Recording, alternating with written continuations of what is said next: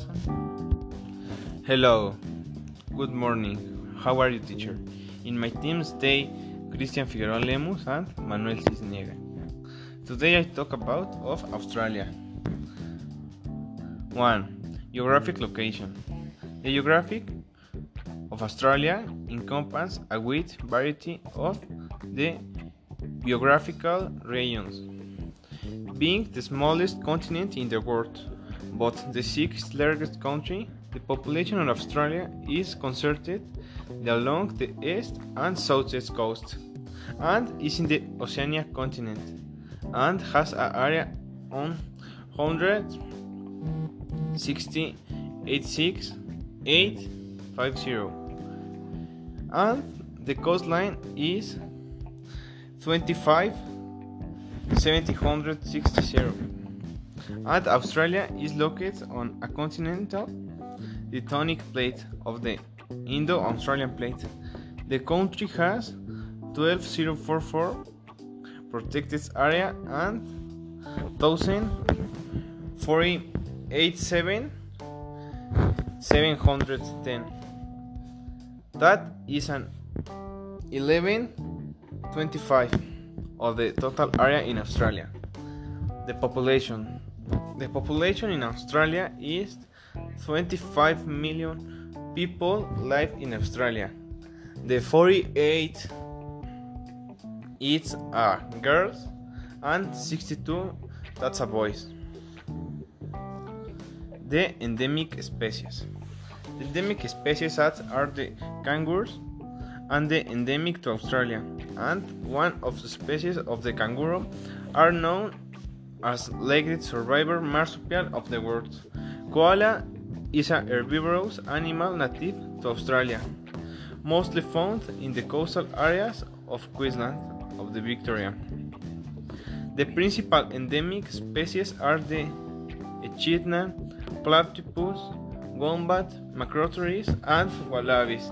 In next last, my friend Christian talk about the water conditions. The rainy season runs from November to March. The dry season from April to October. The maximum temperature in the desert can be 15 50. In Australia, there are six climatic zones, of which there are only two main regions. The first is the temperature region of the southwest. There we have Sydney, Melbourne, and the entire east coast.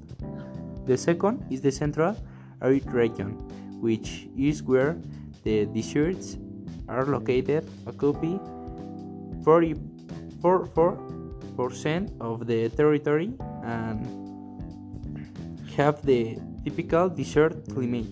The, climate, the climatic seasons of Australia are reversed that in the northern hemisphere and also begin of different days. Summer from December to February. Winter from June to August. Spring from September to November. And the orography of Australia, the heights summit in all of Australia is Mount Comoisto and is 2228 meters at the southern end of the main mountain range called the Great Divider Range and expands like a, a bigger arch near the coast of Pacific Ocean.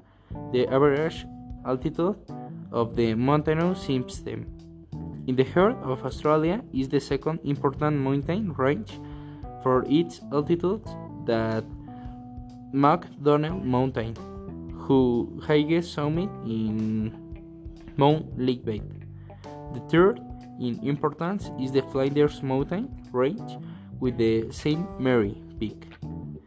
And in the southeast, South Australia at the western end there the Gemini Plateau of Indian Oceans and Gusk Summit in Mount Brockam of my 1132 meters. My own idea. Australia is a very large country and in a country with a very wide variety of animals and flora. I talk with my friends of the importance of Australia and worried for the natural and for endemic species. Thank you for your attention, teacher, and you have a good day. Thank you. I watch in the next episode.